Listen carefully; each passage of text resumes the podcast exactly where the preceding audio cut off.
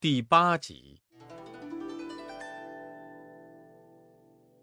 话说唐僧师徒辞别了镇元大仙，继续上路，遇到一座险峻高山，马不好走。悟空走到马前，横担着棒，开出一条山路。师徒们上了高崖。师徒们登上山顶，三藏说：“悟空，为师饿了，你去化些斋来吃吧。”悟空说：“哼。”此处没有人家可以化斋，我去摘些山果给你充饥。于是悟空纵起祥光摘山果去了。一个妖怪已在云端观察唐僧师徒多时，见悟空走了，就想将唐僧捉去。又见旁边有八戒、沙僧两员大将，因此不敢靠近。妖怪盘算。哼 哼等我戏他一戏，看能不能得手。妖怪停下阴风，在山坳里摇身一变，变成一个月貌花容的女子。她左手提一个青纱罐，右手提一个绿瓷瓶，来到唐僧师徒面前，说：“青罐里是香米饭，绿瓶里是炒面筋，特来斋僧还愿。”三藏合掌问道：“啊，女菩萨，你家在何处？有什么愿心来此斋僧啊？”那妖怪撒谎说道：“啊，师傅，此山叫白虎岭，山下是我家，丈夫在山里锄田，我来送午饭。我父母信佛好善，因此愿把这饭斋僧。”三藏推辞不吃，一旁的八戒早馋坏了，他不容分说，夺过罐子就要动口。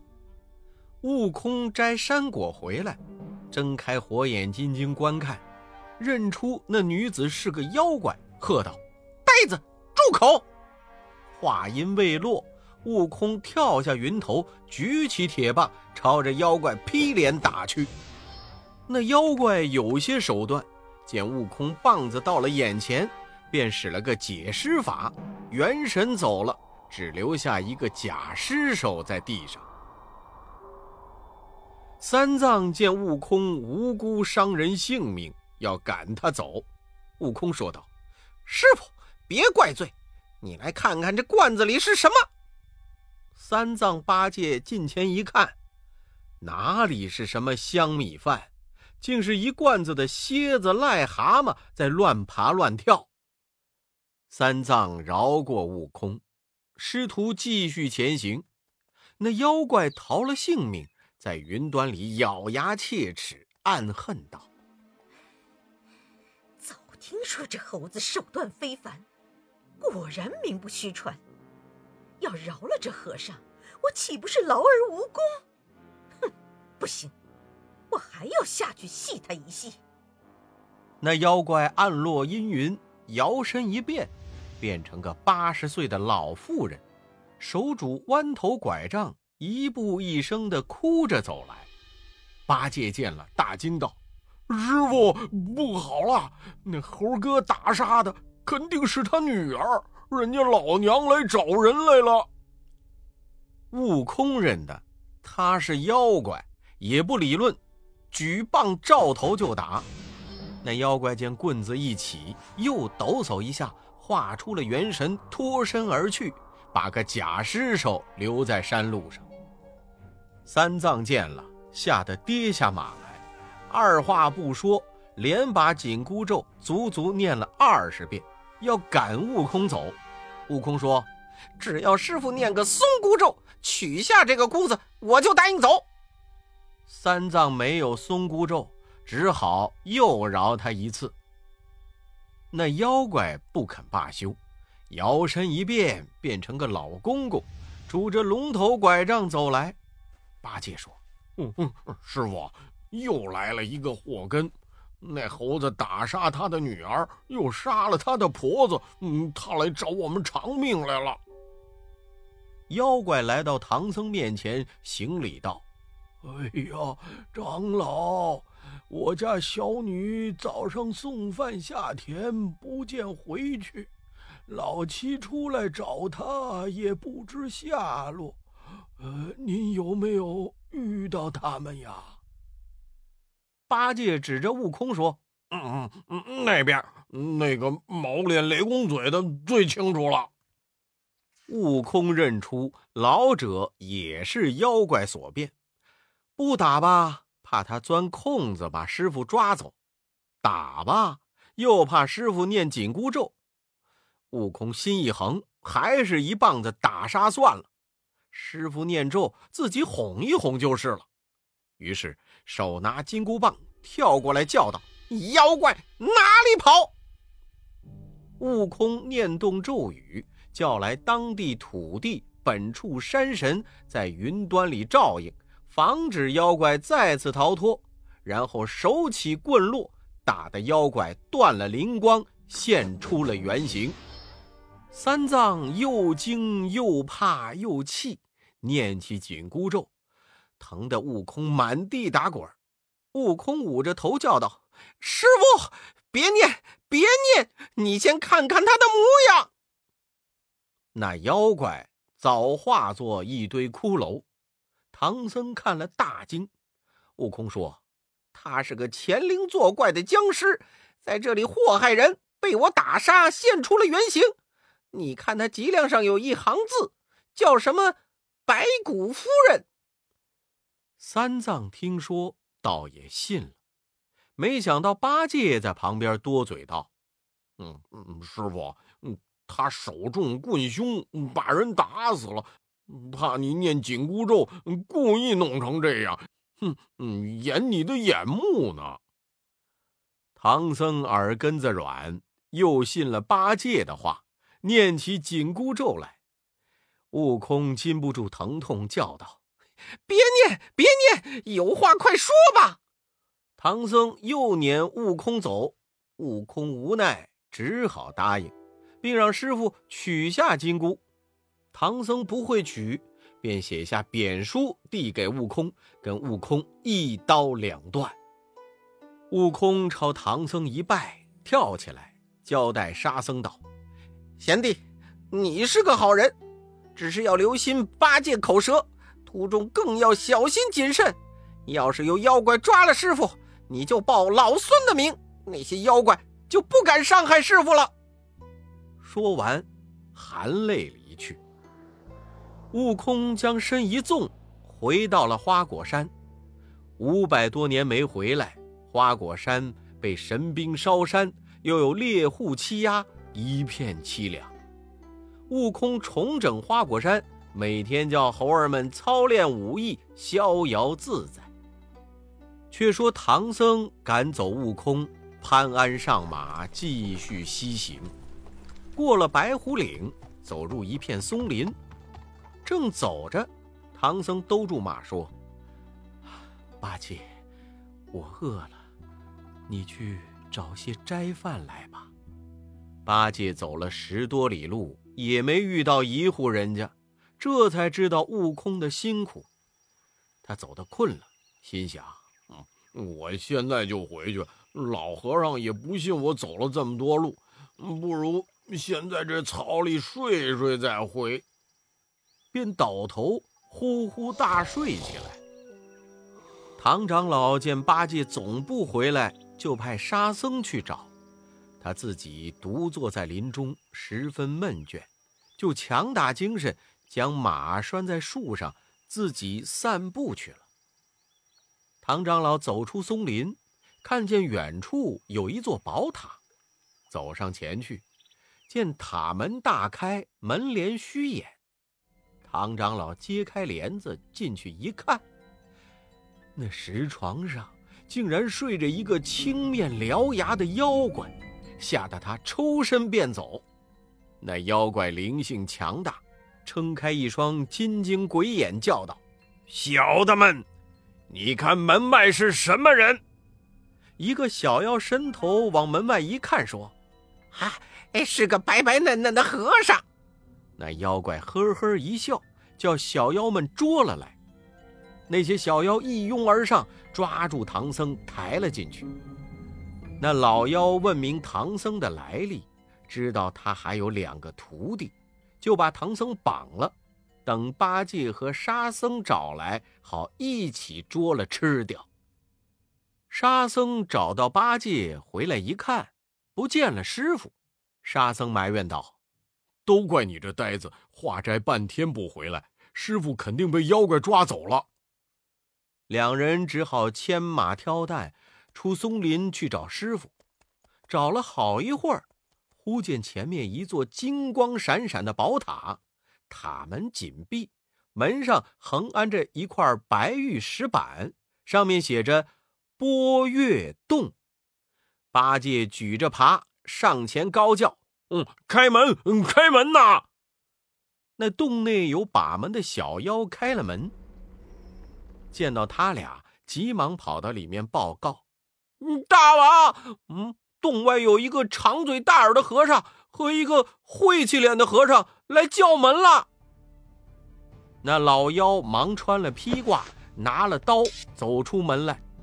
八戒朝妖怪劈脸一耙，那怪物侧身躲过，是钢刀招架。沙僧撇了行李白马，举起宝杖上前助战。三人显起神威，跳上云端，一场好杀。话说，这时唐长老在洞里，泪眼双垂，不知道徒弟们什么时候能来救他。忽见这洞里走出一个妇人，自称是宝象国的三公主，十三年前被这妖怪抓来，与他做了夫妻。三公主听说唐僧是去西天取经的，便求唐僧西去路过宝象国的时候替他送封家书。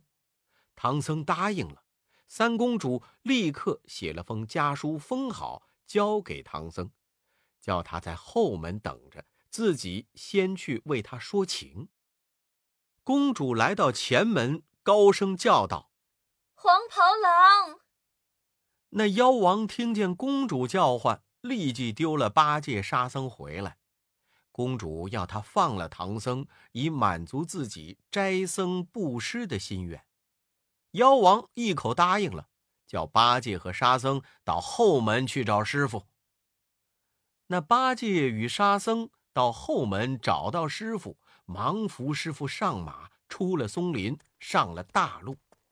往西走了二百九十九里，来到宝象国。唐僧在王宫前报上大名，求见国王。国王听说唐朝大国来了个圣僧，心中甚喜，立刻宣三藏进来。三藏递上通关文牒，等国王盖上大印后，又取出公主家书递给国王。说了自己在碗子山波月洞遇到公主的事，国王听了，两眼垂泪。国王问两班文武：“谁敢去捉妖救公主？”连问几次，无人敢答。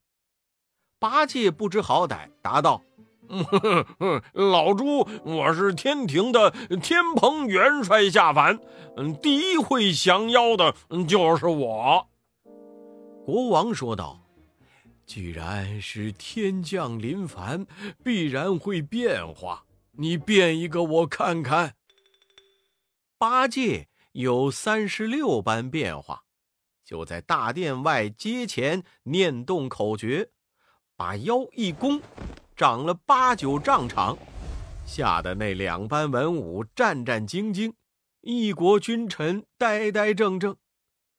国王见了。十分欢喜，让八戒收了法术，赐酒送行。八戒一饮而尽，然后驾云而去。沙僧担心八戒一个人打不过妖怪，也辞了师傅，跳到云里，一起来到碗子山波月洞。八戒往那波月洞的门上尽力气打了一耙，把石门。爬出来个斗大小的窟窿，吓得那把门的小妖急忙跑进去报告。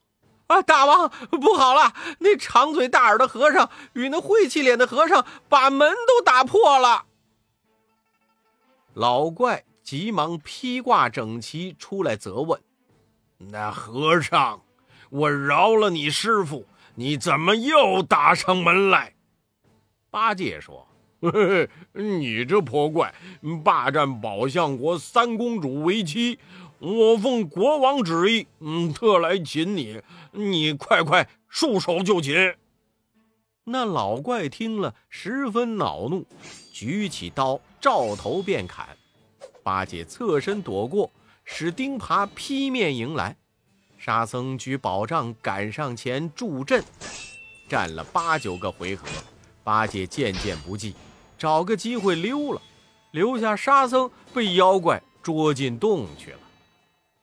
妖怪把沙僧捆了，然后变做个英俊的男子，来到宝象国。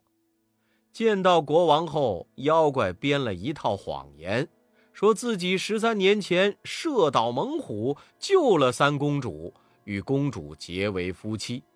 而那猛虎变成取经人，正在殿上蒙骗国王。国王肉眼凡胎，信以为真，说。你既然说他是猛虎，让他现出原形来看看。妖怪是个黑眼定身法，念了咒语，将一口水往唐僧身上喷去，叫声“变”，把唐僧变成了一只斑斓猛虎。国王一见，魄散魂飞，百官更是纷纷躲避。有几个大胆的武将活捉了老虎，把他关在铁笼里。国王安排筵席，酬谢驸马。白龙马听说唐僧被变成老虎，摇身一变，变成公鹅进去献酒。那妖怪喝得兴起，取下宝剑让小白龙舞剑。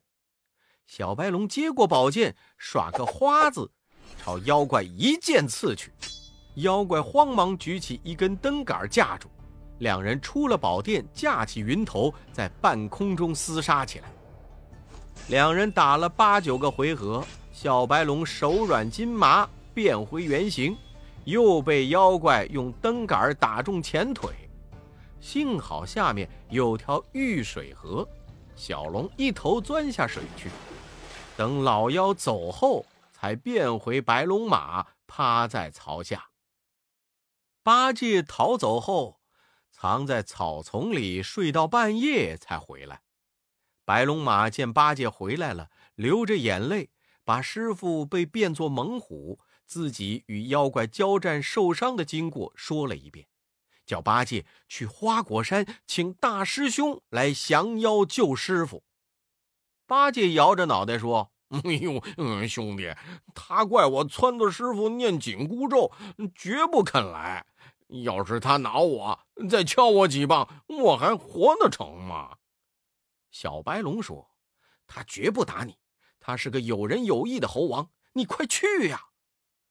八戒只好踏着云来到了花果山。美猴王这时正坐在山崖上，前面有一千二百多猴子分序排班磕头行礼。八戒有些怕他。不敢直接去见，就躲在那一千二百多猴子当中，也跟着一起磕头。美猴王坐得高，眼又乖滑，看见八戒便问：“嘿，那是哪里来的外人？拿上来！”说完，那些小猴一窝蜂的把八戒推上来，按倒在地。猴王笑着跳下崖来，用手搀住八戒道。嘿嘿嘿，贤弟远来，有失远迎，请。猴儿们采来鲜果奉上，猴王请八戒吃了果子，问道：“嘿，你不跟唐僧取经去，怎么来这里了？”八戒扯谎说：“哦哦，嗯呃，师傅想你，呃，说我们不济，没有你聪明伶俐，叫我来请你回去呢。”猴王说：“嘿，他亲笔写了贬书，怎么又肯降我？又肯让你远来请我，哼，我断然不会去的。八戒心想：“哼哼，请将不如激将。”于是如实说了唐僧遇难的经过，又故意编了许多骂悟空的话，说是黄袍妖怪骂的。悟空听了，气得抓耳挠腮，当即手持铁棒，吩咐众猴好生看家，便和八戒携手驾云，直奔碗子山波月洞。悟空来到洞门外，见有两个小孩在玩耍。原来这两个是公主和黄袍怪的孩子。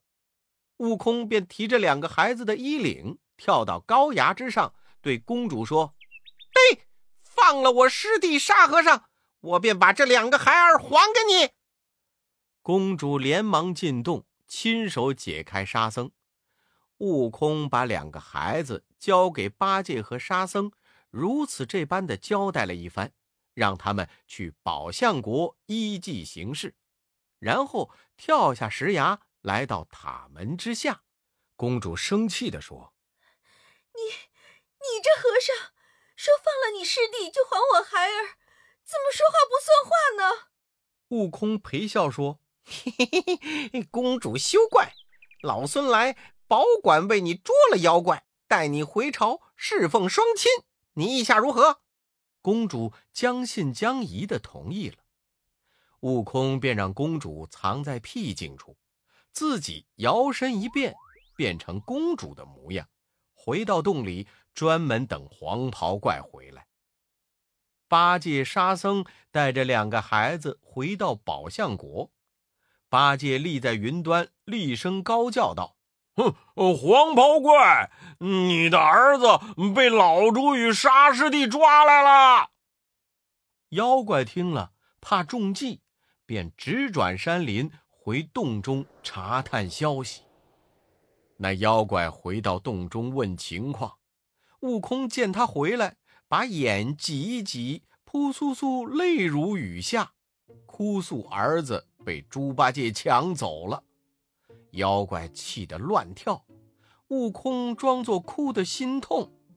妖怪从口中吐出一颗内丹舍利给他医治。悟空心中暗喜，把那宝贝一口吸到肚里，把脸一抹，现出本相。那妖怪见了大惊，说：“啊，我好像认得你，你是谁？从哪里来的？”为何骗我的宝贝？悟空说：“嘿，你这泼怪，为何害我师傅，又背后骂我？”黄袍怪莫名其妙，说自己没骂。悟空也不跟他搭话，只喊要打。黄袍怪举刀便砍，悟空挥棒相迎，两人在那山顶上半云半雾的杀了起来。悟空神通大。妖怪本事高，这个横金棒，那个举钢刀，两人战了五六十个回合，不分胜负。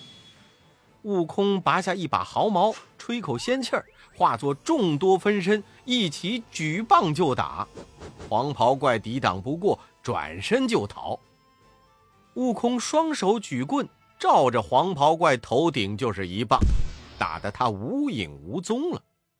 悟空四处寻找不见，想起他说认识自己，猜他多半是天上来的妖怪，于是打个筋斗，跳到南天门上找玉帝去了。悟空禀明情况，玉帝命天师查点各部星官，查出二十八星宿只剩了二十七星，魁星已经下界十三天了。玉帝说。天上十三日，下界已是十三年，立即命本部收他上界。那二十七宿星元领了旨意，出了天门，各念咒语。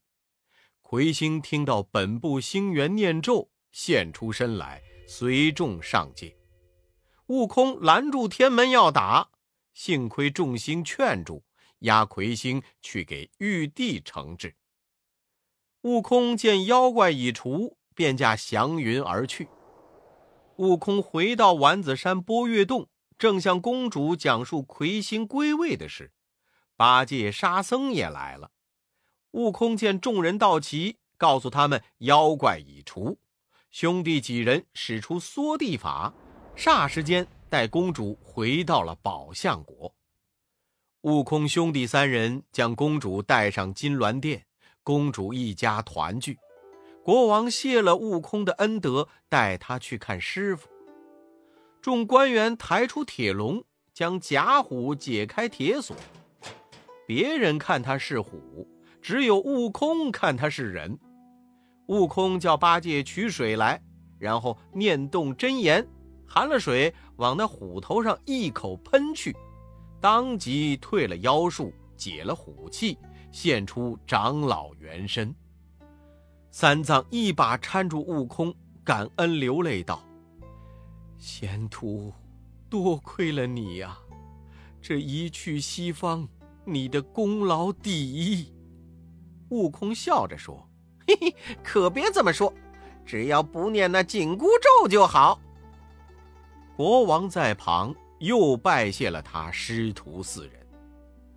师徒四人受了皇恩，辞别宝象国国王。继续西行，国王率领百官将他们送出很远才回。唐僧再次得到孙悟空护卫，师徒们一心同体，共同奔赴西方。欲知后事如何，请看下册《莲花洞》。